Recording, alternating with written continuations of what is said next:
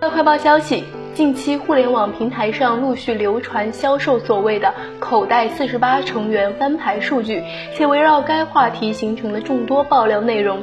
十四号，四八传媒发布声明称，已向公安机关正式报案，同步委托律师进行公证取证工作，对出售、购买、披露所谓“口袋四十八”数据的互联网用户账号及行为进行了证据固定。同时，根据外部举报线线索及自有调查结果，正逐一辨别相关数据。的真实性，目前相关排查尚未结束。